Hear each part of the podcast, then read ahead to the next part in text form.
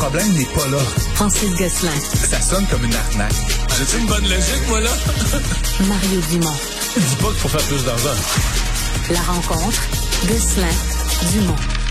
Bonjour, Francis. Salut Mario. Alors, euh, début décembre comme ça, mi-décembre, euh, ça doit être la frénésie dans les ateliers du Père Noël, là où on fabrique les jouets? C'est la frénésie. En fait, je sais pas si c'est la frénésie dans les ateliers, c'est plus la, la, frénésie euh, dans le réseau de distribution ah, du ok, Noël. cette étape-ci, je comprends. Euh, Ouais, c'est ça. Et euh, ce qui est un peu triste, puis franchement, euh, limite inacceptable, Mario, dans cet univers-là, qui est quand même un peu empreint là, de, du peu de magie qu'il reste autour de Noël, c'est qu'on a appris aujourd'hui que la compagnie Hasbro, qui est une, des plus, un des plus grands manufacturiers euh, de, jouets au monde, euh, a décidé aujourd'hui, là, à, suite à la dévoilement de ses résultats financiers, de licencier 20% de ses employés. Donc, euh, je sais pas s'ils vont passer un joyeux Noël à 10 jours de, de, de, la célébration, mais euh, donc on, on va mettre à pied 1100 personnes chez Hasbro.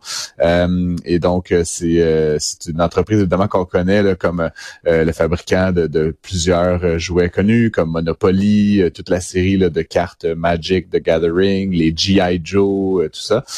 et donc, 20 de donc sera mise à pied. Et ce qui est un peu paradoxal, Mario, c'est qu'on a appris aussi ces dernières semaines que Walmart et Amazon, qui sont deux distributeurs là, très importants, eux connaissent une des meilleures, enfin la meilleure euh, période euh, jamais vécue dans la vente de jouets.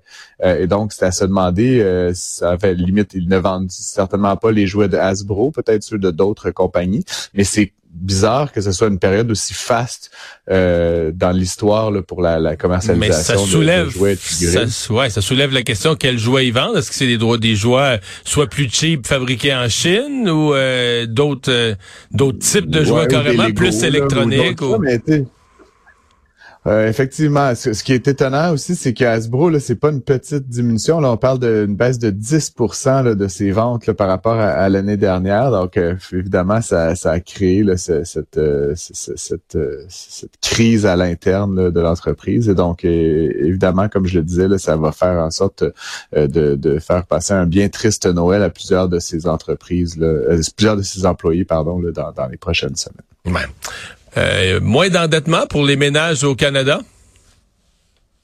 C'est, euh, on pourrait voir ça comme un paradoxe. En fait, il y a peut-être un peu de cohérence là-dedans. Mario, euh, je, je, je m'inclus moi-même là-dedans. Là. Euh, tu sais, la hausse des taux d'intérêt a fait en sorte que les gens possiblement remboursent plus rapidement certains des prêts qu'ils ont accumulés, que ce soit leurs prêts hypothécaires ou d'autres formes de prêts. éventuellement, quitte à liquider certains placements, là, parce que donc ça nous permet de faire payer moins d'intérêt sur une dette comme la dette hypothécaire. grosso modo, c'est sûr que ça s'exprime en fraction de pourcentage, Mario, mais c'est quand même une baisse assez significative euh, de 0,3% Donc, le ménage canadien moyen est maintenant endetté à 181,6% de son salaire annuel. Euh, c'est ce qui veut dire une dette de près 1,82 pour chaque dollar qui est gagné. Euh, et donc, comme je le disais, c'est pas tellement que les Canadiens sont plus riches que possiblement qu'ils réallouent une certaine euh, proportion de leur euh, de, de, leurs épargnes ou de leur, de leur salaire là, vers la réduction de la dette.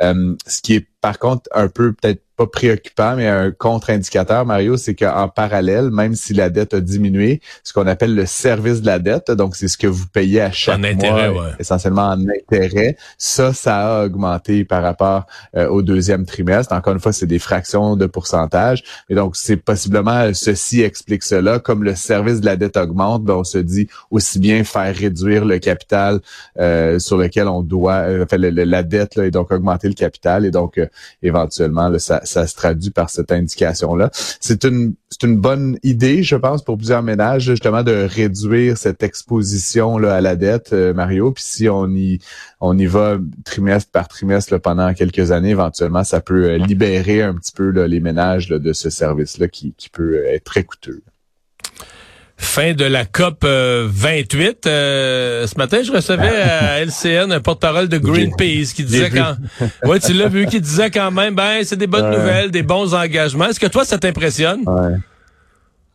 Moi, écoute, Mario, j'ai une partie de ma vie, euh, je rédige des textes, là, puis euh, tu sais, je te t'avouer que de rassembler 70 personnes, 70 000 personnes à l'autre bout du monde, euh, une grande proportion d'entre eux en classe à faire dans des avions pour signer un, papier de 20 pages qu'on s'est obstiné sur plein de virgules et que tout le monde se réjouit que pour la première fois depuis 30 ans, on a dit que c'était les combustibles fossiles qui créaient le réchauffement climatique. Je trouve ça d'un ridicule comme inimaginable c'est comme se rattacher à des symboles qui sont fait complètement de, de la fumée, là, tu sais. Donc, euh, euh, c'est vraiment une triste affaire là, que cette conclusion-là. Puis là, tu sais, ovation euh, debout pour le président de l'entreprise pétrolière. moi j'ai vu ce matin. Oui, mais j'ai vu ce matin le. Le, le, le, premier ministre, je pense, de, l'Arabie saoudite qui félicitait le leadership des mm-hmm. Émirats arabes unis.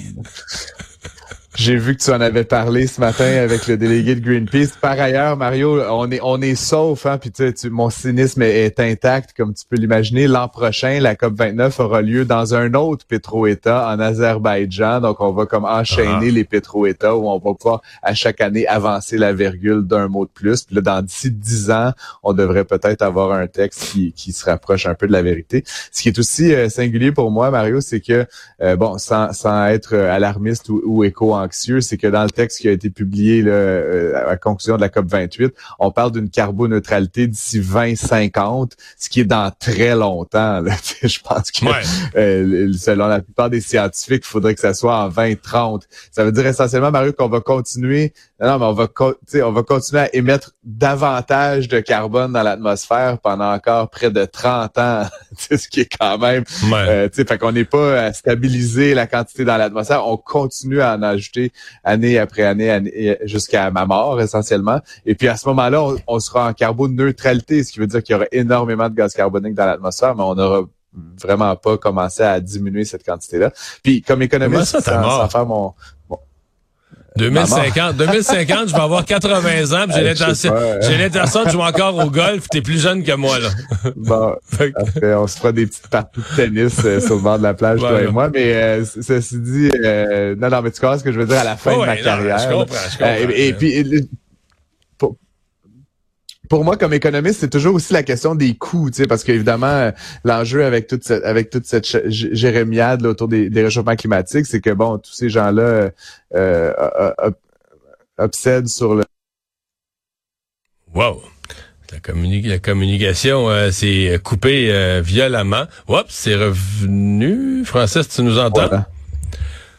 Oui, oui, très bien. dire, donc on obsède sur on obsède sur le, ben, évidemment les textes, puis euh, les, grands rassemblements, puis la médiatisation, tout ça. Par contre, évidemment, il y a toute la dimension économique qui est très peu présente dans, enfin, elle est présente dans les conversations de coulisses, mais 30 euh, ans d'émissions additionnelles avec tout ce que ça va impliquer comme catastrophe naturelle, puis comme euh, pays, puis qui vont être détruits, notamment dans, le Pacifique, tous les enjeux d'immigration que ça va faire subir au pays, ça a un coût en, trillions de dollars, et ça, évidemment, on, on sous pèse pas à la lumière de nos décisions individuelles ou, mais pays par pays. Je nous ramène égoïstement. Euh, il y a un angle économique. Ouais, mais sur l'angle économique, je nous ramène égoïstement au Canada. Parce qu'on est quand même un pays producteur de pétrole, c'est une source de richesse importante pour le pays. Tu sais, exemple, quelqu'un qui suit la bourse canadienne, là, la bourse canadienne, la valeur du dollar canadien, tout ça est lié au prix du pétrole. Quand le baril monte, tout va mieux au Canada. Euh, quand le baril, en tout cas, pas tout, mais tu sais, c'est lié. Euh, et mon inquiétude est la suivante.